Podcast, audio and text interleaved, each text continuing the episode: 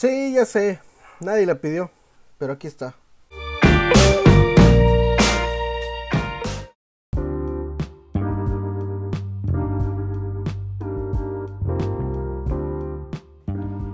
¿Qué tal gente de la opinión que nadie pidió? Como ya vieron en el título de este episodio, vamos a hablar acerca de un documental que se encuentra en Netflix, un documental que lleva por nombre Condena y Redención, el caso de Sintonia Brown, que es un documental que tuvo y un caso, obviamente es un documental de un caso real que tuvo su auge hace algunos años, puesto que Sintonia Brown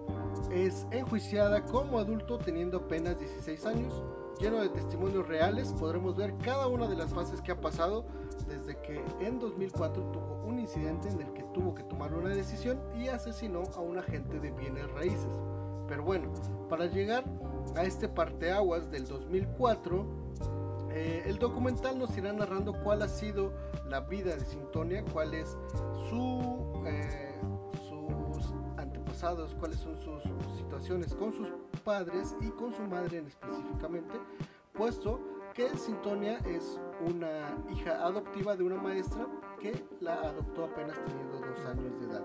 puesto que la madre biológica no se creyó capaz de poder educarla de manera correcta, ya que tenía problemas con vicios y la prostitución.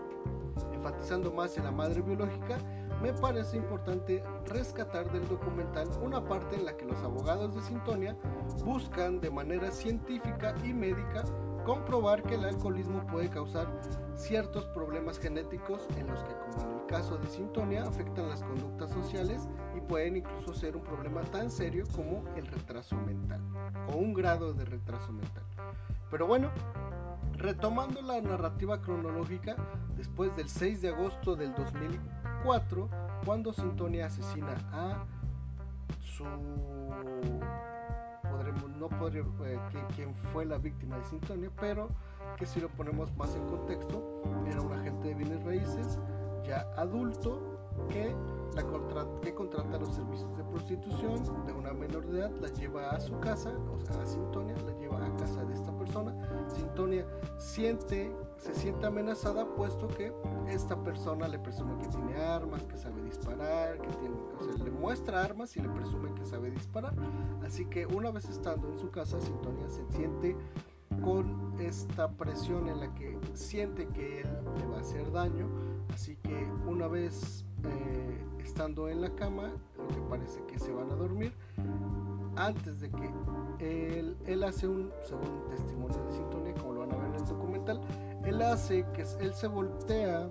hacia un lado de la cama y Sintonia piensa que va a sacar un arma para asesinarla. Así que en ese momento, en esos segundos que van a cambiar la vida de Sintonia, busca un arma que tenía este personaje en el otro cajón y le da un disparo en la nuca. Así que después de ahí todo será cuesta arriba para Sintonia, puesto que es primero que nada ella trata de ser enjuiciada como una adolescente, situación que no pasa. Así que después de eso y de, de ese inicio de travesía legal, veremos cómo comienzan sus odiseas por después de, que no es de que no logra que sea enjuiciada como adolescente, de que sea de que su delito no sea por asesinato, sino que se le considere como en defensa propia. Pues bueno, después de estas situaciones, el nombre que tiene este documental en inglés, que es el nombre original, traducido al español, cobra más sentido, puesto que se llama Sintonia Libre, mi búsqueda de redención en el sistema penitenciario estadounidense. Así que veremos cómo a través de estas circunstancias legales y, circunstancias en el sistema penitenciario, Sintonia tendrá que ir agotando cada una de estas instancias para que eh, logre su redención, como dice el título de ese documental. Veremos cómo las cuestiones políticas también influyen en casos específicos como en este, ya que podremos observar en el, en el documental cómo básicamente por una cuestión política Sintonia logra, si lo ponemos en ese contexto, gracias a esta circunstancia política, Sintonia logra no su libertad o no su libertad como tal, puesto que no que el recurso al que ella recurre, vale la redundancia, es pedir clemencia al gobernador. Sintonia pasa por cada una de las fases del proceso judicial, de todos los juicios, apelaciones, eh, etcétera, etcétera, hasta que le cae este último recurso. Cuando llega este último recurso,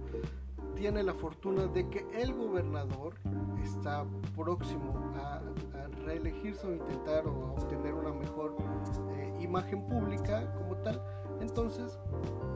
y siendo un caso el de Sintonia tan popular o muy conocido, eh, el gobernador, si lo vemos de manera política, podremos ver que hace uso de este caso para él beneficiarse de cierta manera.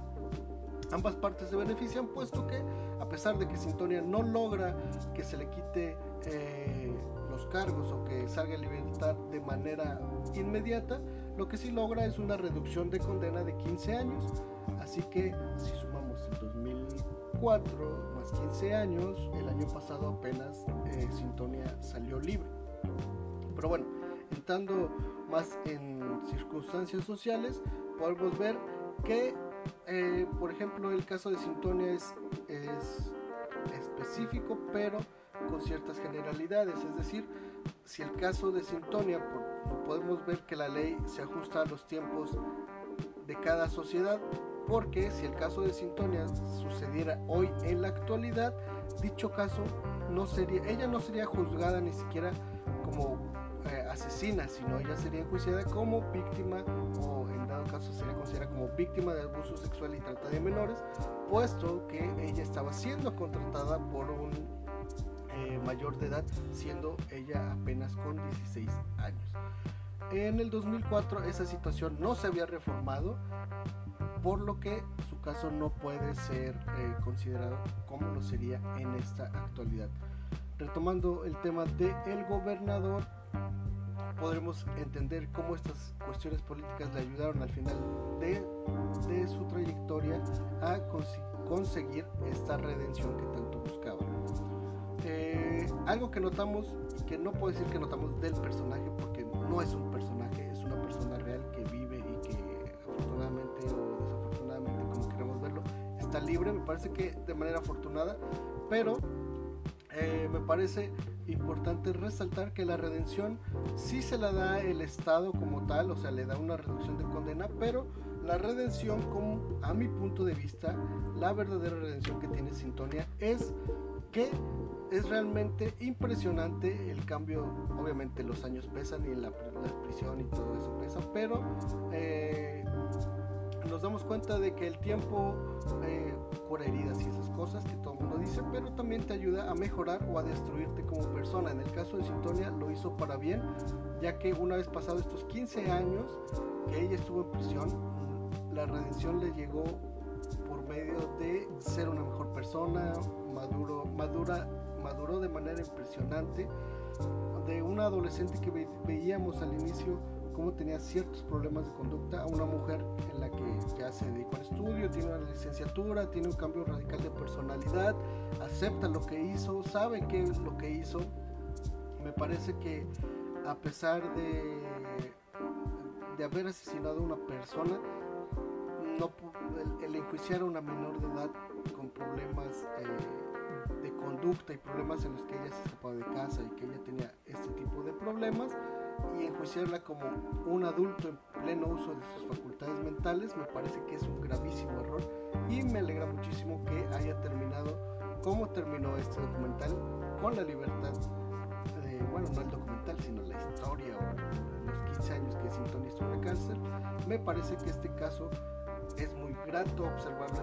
en tiempos en los que todos estamos encerrados y que esperamos salir, no esperamos salir dentro de 15 años, pero esperamos salir y que el tiempo nos ayude a ser mejores personas, estar bien con nosotros mismos. Y eh, pues nada, ya me extendí muchísimo, es un muy buen documental, es un documental muy articulado, no te enreda tanto con los tiempos, eh, con los cambios de, tiempos, ni te enreda con situaciones técnicas de, de cosas legales que no entendamos a, bien, ni tampoco con cuestionamientos científicos o innecesarios. Me parece que es un documental muy bien realizado, con un soundtrack muy bueno, con tomas buenas y sobre todo con eh, un gran mensaje. Nos escuchamos en próximas ocasiones. Que tengan buena cuarentena y si, si salen de casa, cuídense mucho, lávense las manos, pónganse cubrebocas